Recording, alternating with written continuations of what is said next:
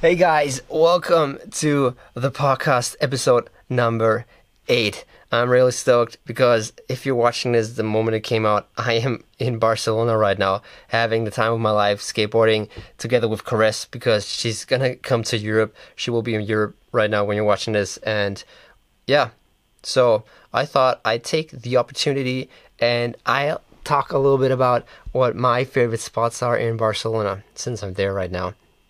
And yeah, this is gonna be a um, not that very detailed, epic video because it's, it's it's just a podcast.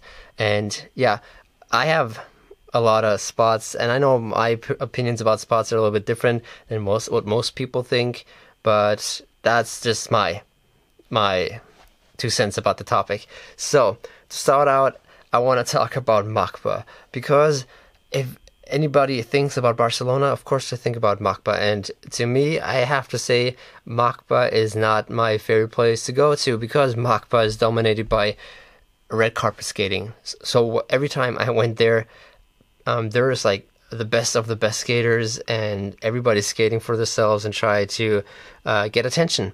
And you only get attention if you do like insane tricks and are very focused on yourself. I don't like that. I just like to have a fun session and chill and skate. And yeah, so that's why I don't really like MACBA. And uh, to be honest, there's not that much to skate. Of course, there's the perfect flat ground, and there are a lot of different places in Barcelona where there is perfect flat ground, and you have some ledges, some stairs, and the, the big three blocks, which only like really good gap skaters can skate. But for me, it's well, yeah. I love MACBA just like in the evening to go there and chill and watch like the good skaters skate. Uh, you of course have to go there um, for historical reasons if you're first time there and it's like skate tourism. But I don't really like to skate there that much. What I do like to skate a lot is Paradis, which is also very famous. There are a lot of skaters there, but it's I don't know. I think the times I've been there, the atmosphere is a lot more friendly. There are not that many non-skater tourists walking by. It's uh, also very nice to the eye. There's insane graffiti all over the place there. You have many pads, you have some ledges, and it's cool. I'd really recommend rather going to Paradis than MACBA, but as I said, that's that's just my my little opinion. Also insane in Barcelona, there is this area called Forum, which is right next to the ocean, and I think it was a former Olympic um, area facility or whatever, and the Olympic Games uh, were held there. I don't know the year, but yeah, this area is gigantic and there's so many different things. Well the the downside probably the biggest downside about forum is that it, everything is so big and so far apart so you actually do need your skateboard to get places. But there there are a lot of things. You have benches made out of perfect marble. You have this um um prism pyramid kind of thingy which is insane to skate. It, it's really fun. Uh, even for beginners and everybody can skate that. Right next to the ocean, you have these giant quarter pipes, you have rails, and yeah, just like just skating there and inhaling the beautiful architecture they they built there is really worth a trip, a visit. Yeah. Um. So what's next? What what else can you skate? There's there's so many um, little spots, tiny spots. You know them all from the videos uh, just take your skateboard and just like explore and find things nobody ever saw before. There's so many. It's it's the best city on the world on the planet to street skate, in my opinion, or from the cities I've seen so far, be- because um, the the main reason is everybody don't doesn't care if you skate. There's nobody gonna kick you out most of the time. There's some spots that are like overused and people don't want anybody to skate there, but mostly you can skate everything.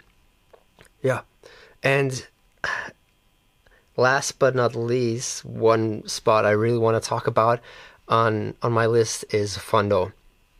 Fondo is a, a spot that was very um, popular years ago, and I think they kind of turned it into some semi-street skate park thingy. I think that is also the same with Paradis, but Fondo is a little bit more like a skate park, but also has the street character and there there's like grass gaps you can all either. You have ledges. You have, I think it's a five stair, so it's cool to skate. You have uh, another six stair with a small rail going down and banks. You have many options. It looks great on camera. It's a lot of fun to skate. I really recommend it. And you do it. It's not very central, but I think it's it's worth worth a visit.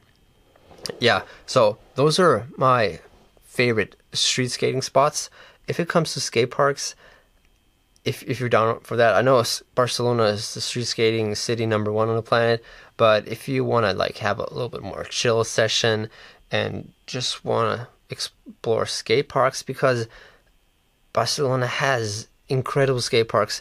My number one favorite skate park is the Agora skate park, which was the former SLS skate park. It's a little bit far out, farther out, and you have to take the subway and the bus to get there. But I really love that one. It has so many things to skate. It's incredible. It's really nice. You have Wi-Fi there, which is great. And the best thing is it's right next to the ocean, which also has perfect um, curbs, ledges to skate.